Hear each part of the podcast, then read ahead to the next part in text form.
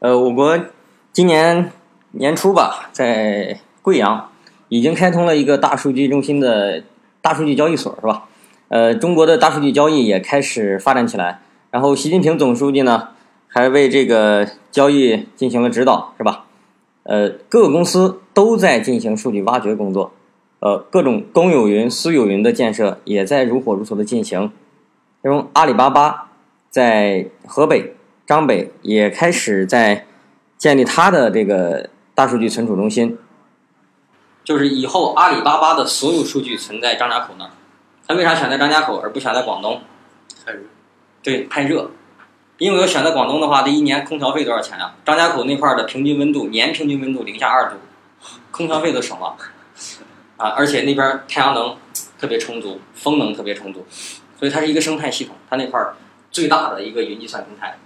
这个云计算这两年非常的火，这两年最火的几项东西，云计算、大数据这两项非常的火，其实是一回事儿。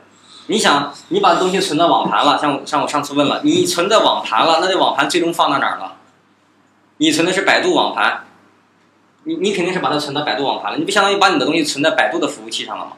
那百度是不是也得有个东西来来存储这些信息啊？那啥玩意儿啊？用啥存？还是硬盘？还是硬盘啊？所以它这种大机房实际上就是一片一片的机柜，里边全是刀片服务器，一个个往里插硬盘。那一个一个公司，它的数据量如果能达到几个 P 或几十个 P，呃，它将有无穷无尽的资源。那大数据有什么用啊？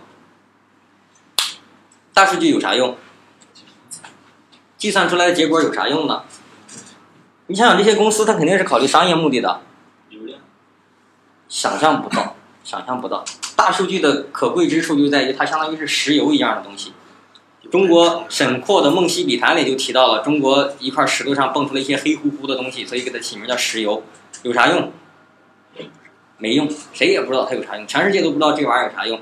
所以都没把它当好。突然有一天，有人发现石油可以冶炼出各种各样的东西，哇，石油成了宝贝。数据也一样。你说你天天这些个数据有啥用？给大家推荐一部电影，不知道你们有没有看过？最近一本叫叫最近一个电影哈，叫《机械姬》。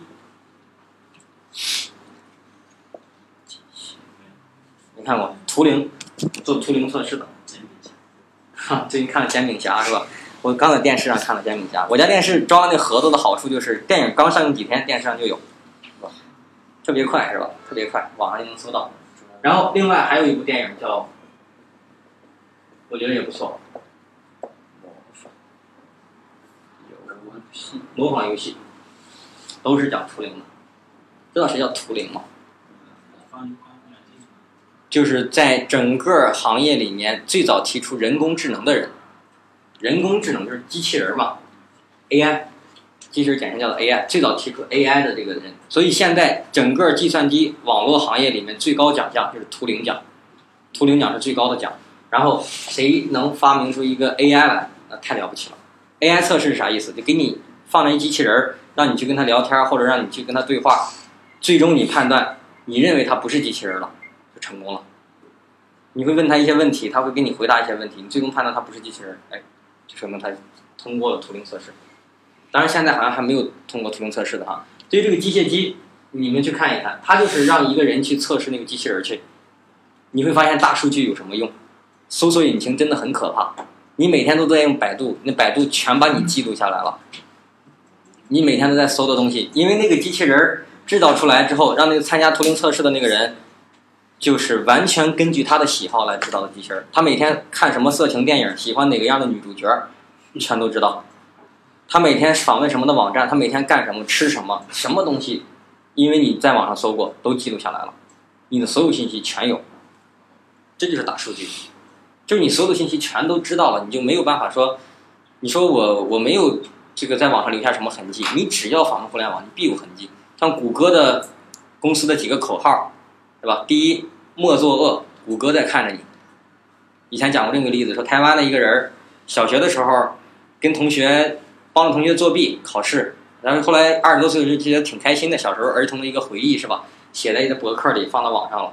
当他三十多岁的时候换工作，去找一家公司找工作，找完工作他面试过了之后，这个公司在网上就搜了搜他的信息，结果搜到了当年他写的那个博客，认为你这个人有个这么不光彩的一段历史，啊，不要你是吧？莫作恶，谷歌在看着你，只要你只要你是有过互联网行为，那都能搜出来。搜索引擎是用什么工作机制啊？谷歌跟百度，它的主要工作东西叫啥？蜘蛛，叫网络蜘蛛。网络蜘蛛就相当于一个大蜘蛛，它分布的那个各个腿在外边儿，哪有什么问题它就抓取，哪有什么问题它就抓取，然后抓取来之后，最终汇集到它那儿是一个成非常非常庞大的数据库。谷歌就是这样，这是第一个。第二个，谷歌还有一个口号是记录人类发展的足迹，因为大家都在搜索，每天都在搜索这个搜索那个，你有可能不知道你搜索这个东西对整个人类发展有什么东西有什么影响，但是大家都在搜的时候，它那个综合性的大数据就可以得到。很多很多人类的各种动态，所以这些个靠大数据，你可以得到很多很多东西。最实实在的例子，非洲去年的埃博拉病毒，埃博拉在爆发之前，最早预测有可能会爆发瘟疫的，不是什么世界卫生组织、世界医疗组织，就是谷歌跟维基，谷歌跟维基百科，他们最先发现那块有可能会爆发这个瘟疫。他靠什么医疗手段了吗？没有。因为它的数据库里记下了当地这个水文、天气，还有人员流动、人口流动各种疾病信息，它就能够预测出来这块有可能会发生瘟疫。这就是大数据的分析。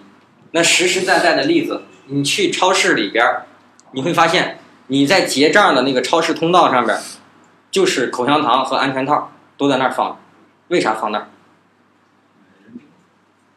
这是经过数据分析的。经过数据分析的，一个是你害羞不好意思从里边拿，走到那儿的时候一结账顺手拿上了；一个是图方便又便宜，口香糖拿着装走了。还有超市里面的啤酒和尿布之间是有一定的正比关系的。你知道啤酒跟尿布会为什么会有关系？男人买。对，当一个男人要去买尿布的时候，他顺便就会带上啤酒，因为买尿布的通常不是女的，因为她在家坐月子。通常是男的去买了尿布，买了尿布的话会顺便带着啤酒，所以啤酒跟尿布是有成正比的关系的。这都是通过数据分析得到的。美国的一个超市给一个十五岁小女孩的爸爸发了一封信，说你女儿怀孕了，需要做哪些准备？是不是在我们超市应该采购一些这种商品什么的？他爸一听就怒了，我女儿才十五岁，你凭什么说我女儿怀孕了是吧？觉得超市里边为了推销产品，为了推销商品不择手段嘛，打官司。结果医疗检查结果是他女儿怀孕了。超市怎么知道她怀孕了呢？因为超市有记录，通常情况下买了这个、这个、这个、这个这几样产品的人，百分之九十九点九的概率怀孕了。没有医疗检查，这就是数据分析，这就是大数据。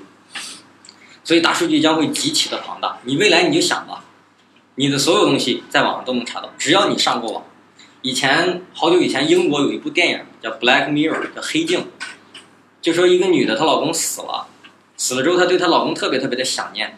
然后后来，为了满足她这个想念，是吧？做了一个机器人儿，做了一机器人的话，又从网上把原来她老公发的文字、图片、视频、音频所有东西全部都导在这个机器人身上去了。